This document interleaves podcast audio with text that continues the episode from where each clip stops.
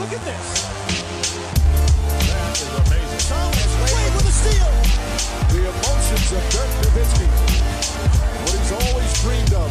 Hoping to have another chance after the bitter loss in 2006. Watch.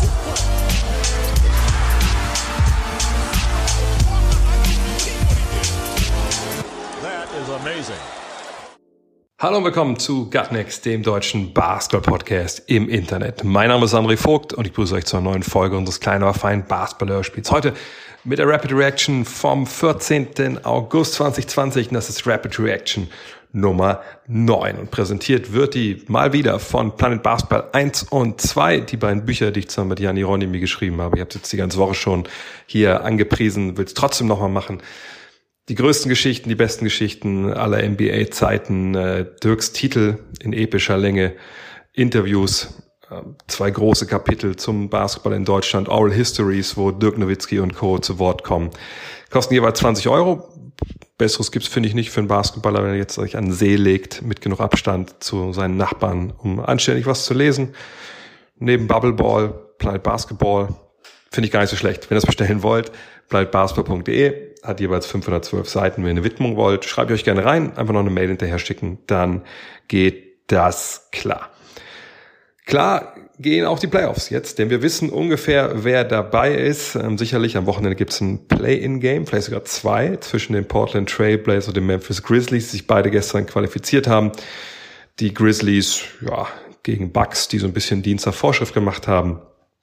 Die Portland Trailblazers dann gegen ja, hart spielende Brooklyn Nets. Das war eine sehr knappe Geschichte. Leidtragende waren natürlich die Suns. Die haben ihrerseits mit einem B-Team der Mavs kurzen Prozess gemacht. Leider jetzt die Suns trotz ihres 8 und 0 Records raus. Einzige ungeschlagene Team der Bubble. Das ist wirklich ein bisschen schade. Aber naja, also die Chancen für sie reinzukommen überhaupt war ja vorher halt schon so gering, dass es eben, ja, nicht mal acht Siege haben nicht mehr gereicht in acht Spielen. Von daher schade, aber ich denke, die Suns haben eine Menge mitgenommen.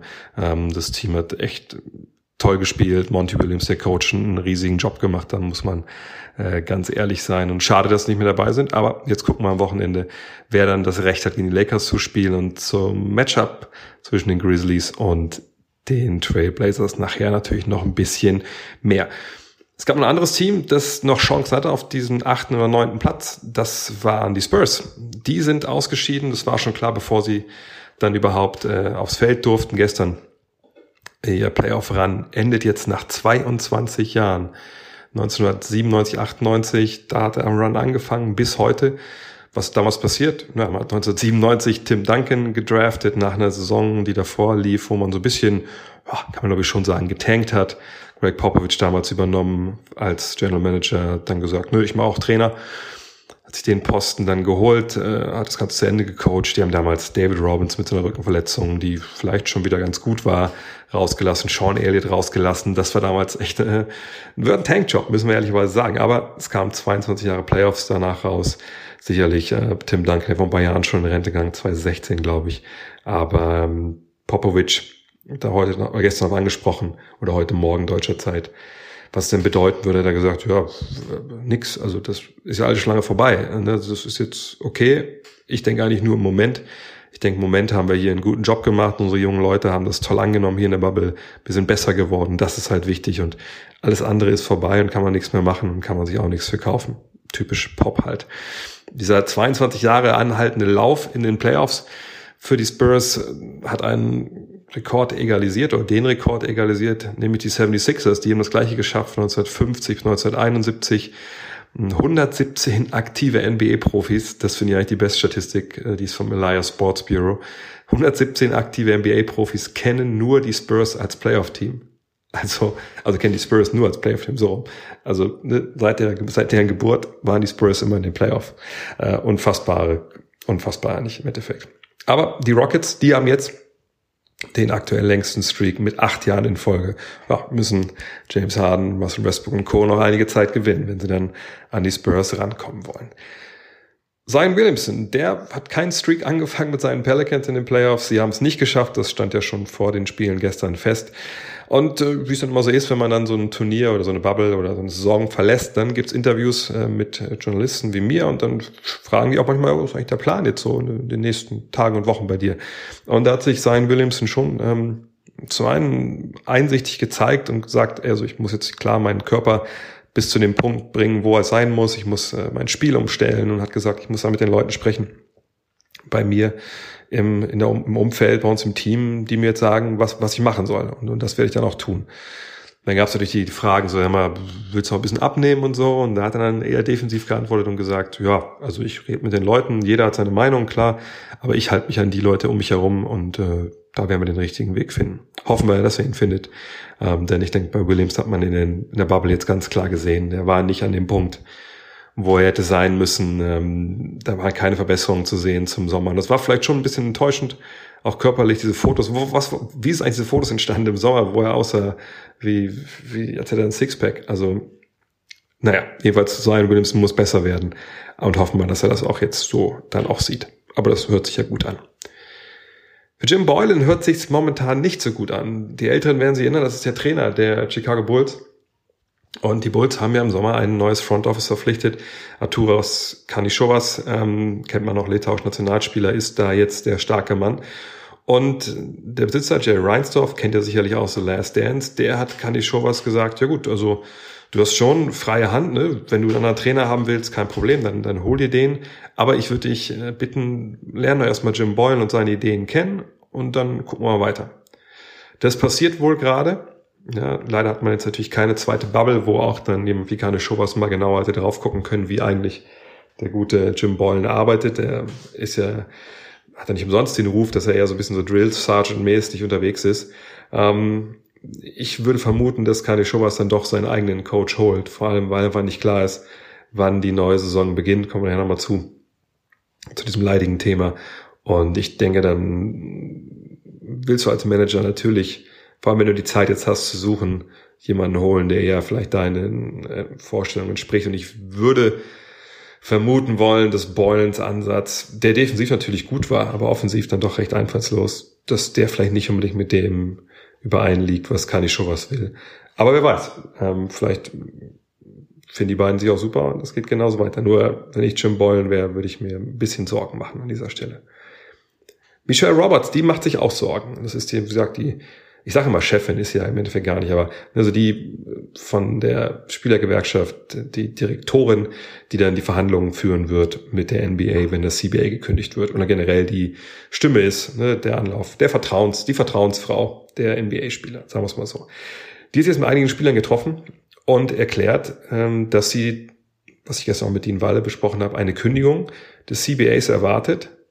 Ähm, sie aber denkt, dass danach es relativ schnell neu verhandelt werden wird und dass es da keine großen Probleme gibt. Was ja ein bisschen konträr zu dem läuft, was Dean und ich gestern äh, erzählt haben und vor allem Dean äh, aus den Agentenkreisen in den USA gehört hat. Hoffen wir mal, dass Michelle Roberts der ja recht behält. Aber ähm, naja, sind wir mal gespannt. Das ist wirklich ein, ein schwieriges Feld, ein schwieriges Thema. Interessant war, dass sie gesagt hat, dass ihrer Meinung nach die Saison auf gar keinen Fall am 1. Dezember beginnt, sondern viel eher im späten Januar oder erst oder sogar erst Anfang März. Hatten wir gestern auch schon ein bisschen vermutet. Da darf man gespannt sein. Und nochmal der Hinweis auf die acht Teams, die jetzt kein, kein Bubble Ball gespielt haben. Wenn es echt März wird, dann sind die ein Jahr ohne Basketball gewesen. Also ich denke, die NBA muss wenn es hart auf hart kommt, wirklich dann nochmal gucken, dass man äh, irgendwo anders zumindest Scrimmages anbietet oder irgendwie Warum nicht ein NBA Cup? Das war ja eh schon mal geplant, ob man sowas irgendwie spielt. Sicherlich eine Kostenfrage, ne? Man muss ja die Testen so bezahlen, aber vielleicht wäre das eine Idee, dass man nochmal irgendwie, wie es die BBL ja auch macht, die in Pokal jetzt spielt vor der regulären Saison. Vielleicht wäre das auch eine Idee für die NBA. Die NBA hatte auch eine andere Idee, und zwar hat sie gesagt, ach komm, lass uns einfach Bubble Awards vergeben kann man sagen, ja, war das jetzt so sinnvoll, NBA, weil äh, habt ihr eigentlich geguckt, die Spiele, weil ne, da gab es schon ziemlich viel Load Management und das haben nicht alle so hundertprozentig ernst genommen. Ist der NBA egal, das gibt viele Tweets und viele Likes und was nicht noch alles. Von daher gibt's ab morgen dann, morgen werden die gewählt, die äh, Bubble Awards. So, oder morgen werden die verkündet, wahrscheinlich werden die heute gewählt. Also habe ich mir auch nicht nehmen lassen, immer meine persönlichen Bubble Awards ähm, zu wählen. Und äh, ja, ich sag mal so, stellenweise fiel es mir leicht, stellenweise fiel es mir schwer.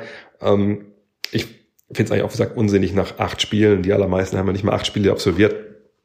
Dann Bubble äh, Bubble Awards zu verteilen. Also ich finde, wenn jemand zum Beispiel nur sechs Spiele gemacht hat, also ein Viertel der Bubble-Saison verpasst hat, dann kann er eigentlich nicht mehr MVP werden. Und wenn, was ich, sieben Spiele waren, ein Spiel war halt nur 15 Minuten Load Management, geht es eigentlich auch nicht. Von daher, bisschen sinnlose Awards. Ich habe trotzdem MVP, Defensive Player of the Year, Six-Man, Rookie of the Year, MIP und Coach gewählt. Und das First Team, First Team habe ich gesagt, komm, zwei Guards und drei Forwards. Und selbst daran habe ich mich nicht wirklich gehalten. Von daher, ich rate das einfach mal schnell runter. MVP für mich, habe ich gestern auch schon bei The Zone gesagt, äh, Devin Booker. Ähm, ich denke, Jamie Lillard natürlich ihm nah auf den Fersen. Ich, ich denke aber trotzdem, dass Booker da die Nummer eins ist. Nicht, weil er der bessere Basketballer ist, sondern weil er einfach weniger Hilfe hatte, weil er sein Team ähm, zum 8-0-Rekord geführt hat. Das ist für mich dann eine Menge wert. Und äh, deswegen Devin Booker der MVP. Six Man of the Year, Gary Trent Jr., der konnte irgendwann und kann immer noch nicht wirklich daneben werfen. Von daher als sechster Mann von der Bank, genau das will man ja haben. Und äh, Trash Talk die ganze Zeit, das muss ja auch irgendwas wert sein.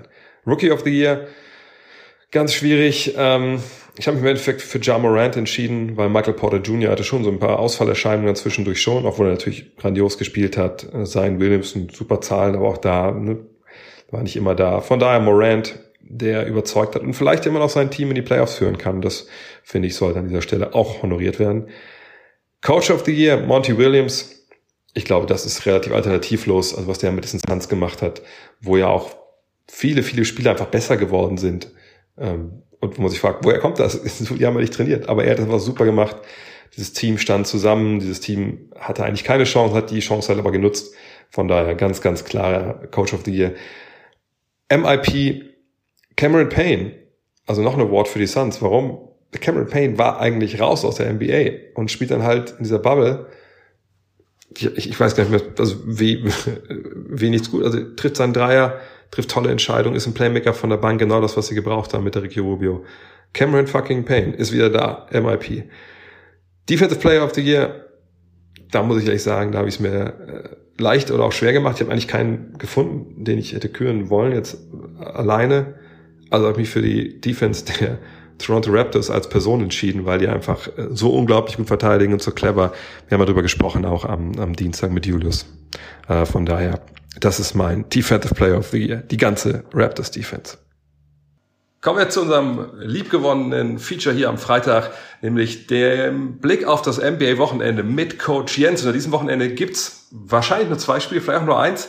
Die Rede ist natürlich von den Play-in-Games und da wollen wir heute ganz genau drauf schauen, wen wir da vorne sehen. Die Portland Trailblazers, Jens, treffen auf die Memphis Grizzlies. Das war so ein bisschen das Duell, was, was viele erwartet hatten. Ähm, hat dich eines von diesen beiden Teams in der Bubble in dem Sinne überrascht, dass sie jetzt viel besser oder anders oder schlechter gespielt hätten, als du das erwartet hättest? Definitiv ansprechen müssen wir Damian Lillard, der eine Pick-and-Roll-Offense und Isolation Offense läuft, wie es eigentlich in, zu dieser Zeit kein Spieler macht, der deutlich effizienter ist als Luka Doncic oder James Harden oder Janis Antetokounmpo. Wirklich überraschen kann einen bei Damian Lillard meines Erachtens nichts, weil er ist ein absoluter Führungsspieler und hat ähm, auch richtig große Qualitäten, auch in der Saison schon sehr gute Zahlen abgeliefert und, ähm, und deshalb würde ich sagen, dass er ist für mich der absolute MVP bisher. Würde jetzt nicht sagen, dass er mich überrascht hat, aber äh, das war schon beeindruckend. Also. Ja, vor allem, er hat ja auch echt, echt schwere Minuten äh, genommen. Also ich glaube, es waren gestern auch wieder 44. Ähm, es war echt, ich habe ihn auch, glaube ich, gestern in der Übertragung ein bisschen mit Devin Booker, der so mein Bubble MVP ist, äh, verglichen. Denn Lillard wollte ja von Anfang an, der hat gesagt, ey, ich komme nur in die Bubble, wenn wir eine Chance haben, wirklich in die Playoffs einzuziehen und sonst tue ich mir das nicht an. Und der hat das halt von Anfang an komplett angenommen. Und das kann man längst nicht über alle sagen, glaube ich. Und es ist halt einer, der einfach auch in jedem Spiel dir die 100% gegeben hat, die halt nötig waren, um zu gewinnen. Ich meine, gestern Abend auch, wenn du dich an diesen Dreier erinnerst, war es dann im vierten Viertel, ne, glaube ich, zehn Minuten vor Schluss, ja. wo er einfach im Mittellinie dribbelt und denkt, ja, hier, es deckt mich ja keiner. Ja gut, es deckt dich auch keiner, weil du an der Mittellinie noch stehst und einfach drückt ab und trifft das Ding. Also ich, ich finde das Selbstverständnis, mit dem der in diese Bubble gekommen ist, und du hast natürlich vollkommen recht, haben wir auch schon während der regulären Saison gesehen, aber das ist wirklich äh, überragend. Und ich glaube, wir können jetzt endgültig auch sagen, dass er sicherlich, wenn es so um Superstars geht, da ist er einfach unterbewertet. Also er wird ja eigentlich nicht in so einem Satz genannt wie ein James Harden oder ein LeBron James, wie sie alle heißen, Luka Doncic. Aber da gehört er, glaube ich, spätestens seit dieser Bubble auf jeden Fall hin. Das äh, finde ich definitiv. Und ähm, man muss da vielleicht auch mal so ein bisschen Markt auf, einen Blick auf den ähm, Medienmarkt in den USA werfen. Wir hatten diese gleiche Zeitzone wie die LA Lakers, wie die LA Clippers, wie die Golden State Warriors. Und manchmal sind diese späten Spiele mit den späten äh, Tip-Off-Zeiten, die fallen dann einfach ähm, unter den Radar und, äh, und Portland gehört da dazu, weil sie einfach eine große Konkurrenz, eine große mediale Konkurrenz haben. Aber Damian Lillard ist seit Jahren einer der besten fünf, mindestens äh, besten fünf Pick-and-Roll-Spieler der NBA, der auch für jede Situation eine Antwort hat und, du hast es angesprochen, gestern wieder extrem gut gespielt hat, viele Minuten, der aber auch derzeit die, sagen wir mal, mittelmäßige Performance von CJ McCallum auffangen muss, damit äh, die Trailblazers auch eine Chance haben, in die Playoffs einzuziehen. Ja, und dann lass uns auch direkt mal, wo wir jetzt Lippert so gelobt haben, mal schauen äh, auf dieses Duell mit, mit Memphis. Denn ähm, die Grizzlies also ich will nicht sagen, die galten schon so ein bisschen als Deadman Walking, aber den hat ja eigentlich kaum eine Chance gegeben vor dieser Bubble, dass die überhaupt vielleicht sogar dieses Play-in-Turnier kommen. Jetzt haben es geschafft, haben auch nicht richtig gut performt, mussten die Verletzungen äh, wegstecken von Jaron Jackson Jr., ähm, Tyus Jones, Backup Point Guard, ist auch nicht dabei gewesen, war zwar mit in der Bubble, aber, aber konnte wenig spielen aufgrund von Knieproblemen. Ähm, die haben es gestern geschafft gegen die Bucks, ja, in einem Spiel, wo die Bucks mit ihrer C-Mannschaft mehr oder weniger agiert haben, während halt die, die Trailblazers ja, gegen ein überragend aufspielendes Netzteam äh, halt ran mussten und auch, wie gesagt, bis zum Ende da bangen mussten, ob sie überhaupt in die Playoffs kommen, weil bei der Niederlage wären sie ja raus gewesen und die Suns hätten die Grizzlies gespielt. Siehst du jetzt auf irgendeiner von den beiden Seiten klare Vorteile in diesem Format Play-in-Game, wo es ja darum geht, der achte Platz, wenn der Spiel eins gewinnt, ist es vorbei, verliert der Spiel eins, gibt Spiel zwei und wer dann gewinnt, der zieht halt dann in die Playoffs gegen die Lakers ein. Für mich ist die beste Pick-and-Roll-Verteidigung, wenn man überhaupt von bester Pick-and-Roll-Verteidigung sprechen kann, gegen Damian Lillard ein Hatchen. Also ich nehme ihm den Ball aus den Händen. Das Problem für Memphis ist, ähm, dass ich dann Jonas Valanciunas rausschicken muss hinter die Dreierlinie, der dann äh, da aggressiv agieren muss. Und das zweite Problem ist, dass man mit Nurkic einen Spieler hat, der den Ball extrem gut verteilen kann. Also äh, der dann aus diesem Short Roll ein Dribbling oder direkt den Pass spielen kann. Und das ist auf jeden Fall eine Herausforderung für Memphis, weil Lillard im Drop zu verteidigen ist einfach keine Option. Drop bedeutet also, dass ich in der Zone oder im Dreierbereich drinstehen bleibe. Also ich, ich, äh, kann mal ganz kurz ein paar Zahlen aufrufen. Ähm, wenn Lillard das Pick and Roll spielt, dann sind zu 53 Prozent kommt ein Treffer raus bei dieser, ähm, bei, in der Bubble bisher und in 48 Prozent, ähm, 48-prozentige Dreierquote. Bedeutet, du musst den Ball aus den Händen von Damien Lillard nehmen und wir haben es gestern gesehen, der schießt ja wirklich fast von der Mittellinie. Das bedeutet, du musst fast schon an der Mittellinie dir überlegen, ob du, ähnlich wie bei James Harden, anfängst, ihn zu doppeln. Und wenn man dann einen guten Passgeber mit Nurkic hat, dann wird es schwierig, meines Erachtens. Das ist der Vorteil für die Trailblazers. Das ist genau der Punkt, auf den ich doch auch hinaus wollte, als du das mit dem, mit dem Hatchen gesagt hast. Denn ich glaube, gestern die Nets haben es auch dann gemacht oft und wir haben es auch anderweitig schon gesehen, dass eben wirklich an der Mittellinie dann ein zweiter Verteidiger kommt, man zwingt ihm den Ball abzugeben und dann guckt man mal, was die, was die Blazers da machen. Und ich, ich würde wahrscheinlich sogar versuchen zu doppeln, bevor es überhaupt einen Block gibt von Nurkic, um mhm. einfach zu sehen, hey, was machen die Restplayers? Du hast McCallum angesprochen. Gestern war er, glaube ich, ganz gut dabei, äh, aber generell hatte Verletzungen, hatte eine Verletzung im Rückenbereich, die wohl, die wohl relativ schmerzhaft ist. Aber ich denke, die Taktik von Memphis muss einfach ganz klar sein. Damien Lillard schlägt uns nicht. Wenn er uns schlagen will, dann muss er wirklich an der Mittellinie hochgehen gegen zwei Mann.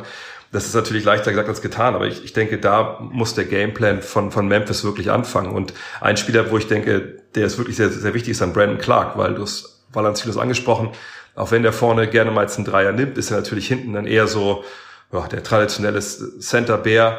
Und Clark ist dann halt beweglich, athletisch. Ich denke, den werden wir mehr sehen. Hat ja auch in der ersten Partie überhaupt dieser Bubble, dieser beiden Teams haben sie gegeneinander gespielt, ähm, hat ja auch gut ausgesehen. Ähm, die Frage ist jetzt natürlich, was hast du als äh, Kreativspieler? Du hast Dylan Brooks, der echt gut gespielt hat, der seine Chancen genutzt hat. In der, ähm, in der regulären Saison war er jetzt ähm, im unteren, im unteren NBA-Drittel in seiner Pick-and-Roll-Offense. Da hat er jetzt äh, echt einen großen Schritt nach vorne gemacht. Aber die Frage ist, wer sind die weiteren Optionen, wenn du jetzt zum Beispiel Valanciunas nicht so viel spielen lässt? Ja, das ist natürlich, ich meine, mit der Kreativgeschichte hatten sie ja eh so ein bisschen das Problem. Kyle Anderson ist ja quasi der Backup-Point Guard, ähm, auch weil eben Tyus Jones nicht, nicht dabei ist. Und dann, ja, ich gebe dir vollkommen recht, findest du halt äh, die, diese Wurfmöglichkeiten für die anderen. Wer kreiert die? Äh, auch vor allem auch in den Minuten, wo, wo Jam Morant halt natürlich nicht auf dem Feld steht. Ähm, genau. Das wird natürlich, glaube ich, Schlüssel im Endeffekt für Memphis sein. Ähm, und Kyle Anderson, ja, der macht das okay. Auch gestern waren es sechs Assists. Aber ähm, ja, ich bin gespannt. Einerseits Valanciunas gestern natürlich mit dem Triple-Double, 26, 19 und 12, aber ich, ich, ich kann mir einfach nicht vorstellen, dass er gegen Nurkic so effizient sein kann. Ja, also Valanciunas ist natürlich schon äh, ein Spieler, der auch mal heiß laufen kann und der an, an einem guten Tag äh, auch dieses Matchup für sich gewinnen muss. Ich glaube, jetzt in der Playoff-Serie würde ich Portland vorne sehen, aber ähm, ich sehe eine Gefahr für ähm, die Trailblazers, wenn Memphis es schafft, das Spiel sehr schnell zu gestalten, ähm, dann also viel auf Transition, Fast Break Möglichkeiten, Early Offense. Wenn sie das hinbekommen, so wie es gestern die Nets machen, dann haben die Trailblazers Probleme. Und ich muss ganz ehrlich sein, ich verstehe nicht, warum sie, warum Portland das Tempo aus der Partie grundsätzlich nicht herausnimmt weil ich glaube, dass ein Damian Lillard, wie lange braucht er für eine effiziente Offensive? Sieben Sekunden maximal. Pick and Roll, Hedge, Pass, extra Pass, extra Pass.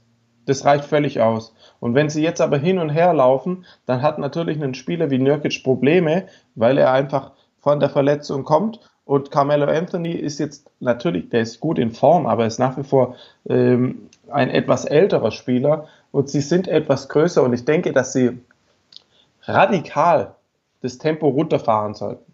Ja, weil, weil Lillard auch einfach so äh, agieren kann, wenn er nicht mega viel Zeit hat. Ja, außerdem muss man sagen, Damon Lillard einfach auch, auch mega schwere Minuten gegangen. sind. Gestern waren es 41 gegen Dallas, äh, 44 gegen Dallas waren es 41, gegen Philly waren es 40, 39 gegen die Clippers, 41 gegen Denver.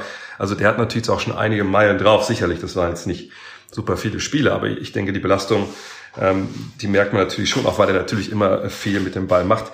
Du hast angesprochen, gestern äh, Caris LeVert ähm, mit, was glaube ich, 37 Punkten äh, auf Seiten der Nets. Und es ist ja schon, ich, ich will nicht sagen, es ist ein richtig ähnlicher Spieler wie John Morant, aber man sieht schon so ein bisschen ne, Parallelen. Beide relativ athletisch, beide machen viel mit dem Drive. Denkst du denn, dass Morant und wir haben ja von Portland, ich habe von Portland letzte Woche gesprochen, wenn sie gegen Lakers spielen, da wird unheimlich viel Matchup-Hunting geben und so. Glaubst du, die Grizzlies können sowas einbauen, dass sie halt versuchen, Morant gegen McCallum oder ähm, Lillard da Gewinn bringt, äh, zu isolieren? Oder, oder ist das nicht Mismatch genug für die Grizzlies? Ich weiß nicht, ob es unbedingt über die Isolation Offense gehen muss. Ich halte die Pick-and-Roll-Defense der Trailblazers für schwach genug, mhm. als dass man es ganz normal im Pick-and-Roll im Pick-and-Roll äh, laufen kann. Ich, ja, mh, mm, ich weiß nicht, ob jeder Spieler in der Lage ist, so wie Luka Doncic oder wie James Harden oder wie es ein Lillard machen könnte, einfach hinzugehen und diese und, und diese Isolation-Situation über ein ganzes Spiel auszunutzen, weil das ist ja, das, da braucht man erstmal ein technisches Repertoire, das man sich antrainieren muss oder ja, das einem irgendwie Gott gegeben ist. Ähm, und da weiß ich nicht, ob das jetzt äh, direkt der Weg sein sollte für Memphis. Ich denke eher, dass es über schnelle, über viel Action geht. Also so wie wir gestern ähm, bei den Nets gesehen haben, ganz viele Bewegungen abseits vom Ball, indirekte Blöcke von den Guard, von den Guards, diese Ghost Screens, also wo man äh, hinrennt und nur antäuscht, dass man einen Block stellt als Guard. Ähm, ich halte das für eine, für eine bessere Möglichkeit, weil ich habe jetzt hier auch mal aufgerufen, ähm, die Distanz in Meilen, die äh, McCallum und Lillard bereits gelaufen sind. Also, ähm, ich muss da kurz was erklären. Wir hatten, wir hatten das Spiel äh, Utah gegen Dallas, als alle Spieler mehr oder weniger äh, geschont wurden.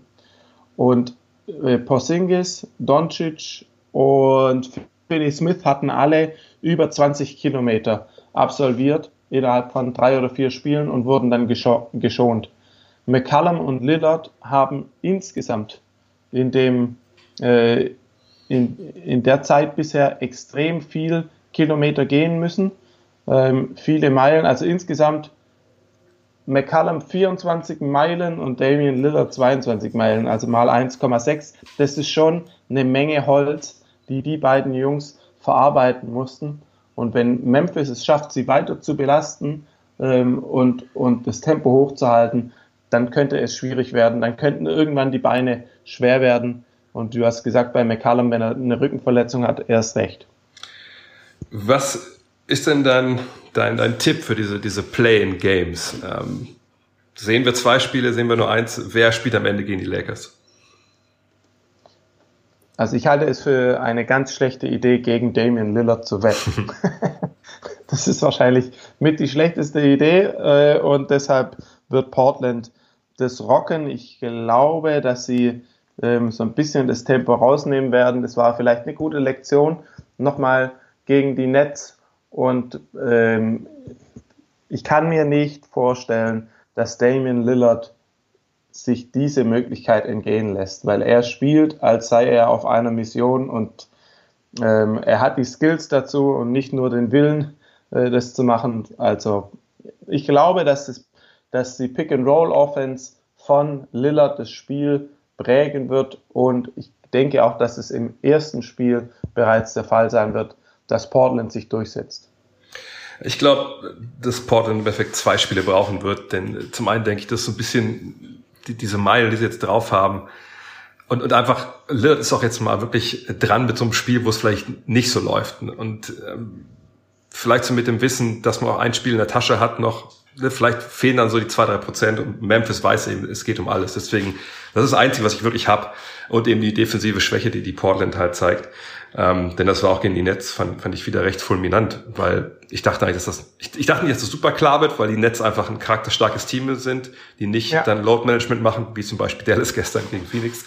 Aber ähm, trotzdem, wie dann LeVert da durchgesliced stellen, weil das, das war dann schon ein bisschen schwierig und das traue ich Morant auch zu. Aber ich glaube, alles in allem, wenn es dann hart auf hart kommt, wenn dann Duo da ist, im zweiten Spiel, dann glaube ich, dann übernimmt auch die, die Erfahrung, dann übernimmt einfach auch das, das bessere Team und ich tue mich ein bisschen schwer bei Memphis ohne Jaron Jackson Jr. wirklich die, diesen zweiten Spieler zu finden, den natürlich Lillard mit McCallum dann doch irgendwie hat und wenn man noch mhm. Anthony dazu nehmen will, Nurkic, mir fehlt da irgendwie, ja, der zweite, wo ich sage, auf den kann ich mich verlassen in, in diesen maximal zwei Partien. Deswegen sage ich Portland in zwei, aber sind wir uns ja einig, wer im Endeffekt da, da weiterkommt.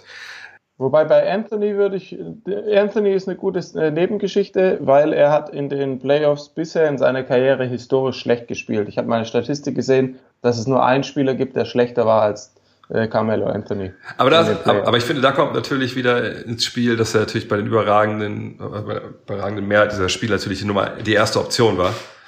Und einfach nicht verstanden hat, wie Basketball stellenweise auf so einem Level funktioniert. Und jetzt so als derjenige, der halt weiß, weißt du, so im vierten Viertel kriege ich dann meine Mitteldistanzwürfe, wenn ich, wenn ich muss und vorher schieße ich meine Dreier. So, ne? Ich glaube, diese Rolle, die liegt ihm da ein bisschen mehr. Und ich glaube, wenn Damon Lillard merkt, dass er das Spiel bis kaputt macht, dann kriegt er auch einfach keinen Ball mehr. Und dann ist ist das auch wieder egal. Gestern, gestern hat er einen blanken Dreier in der Ecke zum Sieg vergeben. Ja, ja, gut, ja, aber dafür haben wir dann ja Damon Lillard, der von der Mittellinie trifft, und dann gleicht sich das also. ja alles aus. Vielleicht mal abschließend äh, zum, vielleicht so ein Fazit, Zwischenfazit von der Bubble oder ein Fazit von diesen Platzierungsspielen. War das denn, oder ist das jetzt für dich dann Basketball, den wir jetzt quasi überall gesehen haben, wo dann wirklich mal die, die Mannschaften gespielt haben, die auch in den Playoffs spielen, wirklich? Ähm, ist das jetzt ein Niveau, wo wir uns freuen können auf, auf die Postseason oder wird es da doch noch ein bisschen holpern? Also ich glaube, jeder Spieler hat jetzt seine Minuten gehabt, hat ein bisschen ähm, ja, sich warm laufen können, wenn man das so sagen es gab ja sehr viel Load Management in sämtlichen Richtungen. Und ähm, ja, ich erinnere an dieses äh, Utah gegen Dallas Spiel, als auf einmal jeder Spieler gespielt hat, der bisher in, im Saisonverlauf ganz wenige Minuten bekommen hat. Insgesamt denke ich, dass jetzt äh, die Teams sich qualifiziert haben, äh, die es verdient ha haben. Vielleicht, also Phoenix hätte ich dennoch trotzdem gern in diesem, in diesem äh, Play-in-Spielen gesehen. Aber ich denke, die Spieler sind jetzt, sind jetzt einigermaßen, der Rost ist quasi abgefallen, die sind ready to go. Und es ist nach wie vor die NBA, es ist nach wie vor die beste Liga der Welt und sind nach wie vor die besten Spieler. Und wenn die bereit sind, äh, gut Basketball zu spielen, dann kommt da auch was Gutes dabei rum. Ob da Fans dabei sind oder nicht. Ähm, ein, ja, ein Giannis Antetokounmpo, ein James Harden, ein LeBron James, den macht es immer Spaß zuzuschauen und darauf haben wir gewartet. Ja, und äh, mal gucken, ob es jetzt eins oder zwei Spiele werden am Wochenende. Nächstes Mal gehen dann die Playoffs los. Und darauf freuen wir uns Jahr für Jahr. Pandemie hin oder her. In diesem Sinne, Jens, vielen Dank. Wir sprechen uns nächste Woche, Freitag spätestens wieder. Und dann äh, ja, wünsche ich dir schöne Playing Games. Vergesst meine Frage für den Fragen-Podcast. Auf gar keinen Fall. Den gibt's dann nachher noch. Hau rein. Alles klar. Bis dann. Weiter geht es mit den Programmhinweisen. Und das ist heute wieder, weil es Freitag ist, natürlich so, dass ich die Programmhinweise vom ganzen Wochenende euch darlege, auch wenn da einiges noch nicht ganz klar ist. Heute Freitag geht's los, 19.30 Uhr, Nuggets gegen Raptors, das ist dann live bei The Zone, kommentiere ich auch zusammen mit Stefan Koch. Ja, mal gucken, ob da überhaupt irgendwer spielt. Das kann auch einfach Storytime werden. 22 Uhr Pacers gegen Heat. Uh, da war noch was. Uh, da wird auch was sein. Von daher, ich denke mal, weil diese beiden Teams in den Playoffs aufeinandertreffen, kann ich mir jetzt ehrlich gesagt nicht vorstellen, dass wir da irgendwas sehen werden. Also äh, mit irgendwas meine ich Starter und überhaupt äh, Basketball, wie er gespielt werden muss. Also ich denke, das wird eher um 22 Uhr eine Partie sein auf dem League Pass, die man sich, sich schenken kann, außer man will wirklich Deep Cuts in den Roster der Pacers und Heat sehen. 0.30 Uhr, Thunder gegen Clippers, das läuft ebenfalls auf The Zone. Ähm, ja, auch da bin ich mir relativ sicher, dass wir da jetzt nicht unbedingt äh, super viel sehen werden. Bei den Thunder vielleicht noch ein bisschen mehr als bei den Clippers. Ähm, weil es da natürlich darum geht, noch vielleicht um die Matchups, aber, aber alles in allem kann man sich ja angucken, aber wird, ist nicht das drin, was es, glaube ich, verspricht. Um drei Uhr dann das letzte Spiel der Platzierungsgames 76ers gegen Rockets. Auf dem Papier, geiles Matchup. In der Wirklichkeit, ja gut, die Rockets könnten natürlich nochmal vielleicht einen Platz gut machen, aber das bringt ja im Endeffekt nichts. Sie könnten gucken, dass sie nicht Sechster werden. Das würde vielleicht was bringen, obwohl jetzt, ja doch, das könnte vielleicht was bringen. Aber ähm, für die Sixers geht es um nichts mehr. Deswegen denke ich, dass wir auch keinen Joel Embiid da sehen werden. Auch das mit Vorsicht genießen. Kommt das Wochenende. Samstag, 20.30 Uhr, Blazers Grizzlies Playing Game Nummer eins. Natürlich live auf The Zone. Sonntag, 22.30 Uhr, wenn es denn sein muss, und es wäre geil, wenn es das geben würde, Blazers gegen Grizzlies Teil 2. Eigentlich hat Teil 3, sie haben ja schon mal zusammen gegeneinander gespielt in den Platzierungsspielen. Ähm, ja, hoffen wir, dass es dazu kommt, denn das war wirklich dann nochmal richtig do or die und schon ein Game 7 in Anführungszeichen, bevor die Playoffs richtig losgegangen sind. Top 3 sind, glaube ich, klar, Blazers Clippers, Blazers Clippers sind 1 und 2 und Nummer 3 ist Nuggets Raptors, obwohl man wirklich nicht weiß, was da im Endeffekt drin ist.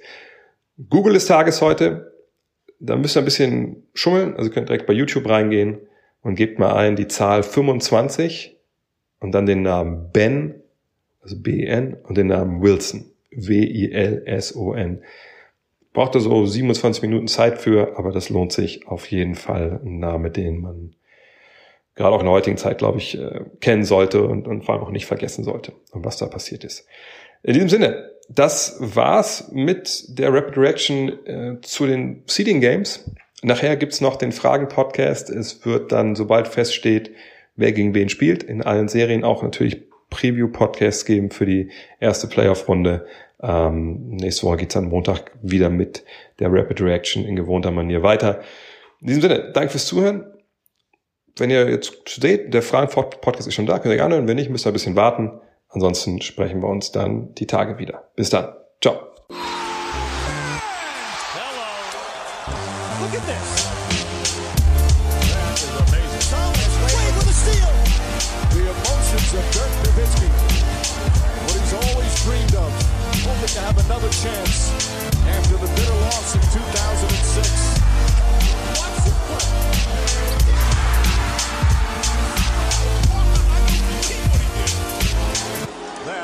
amazing.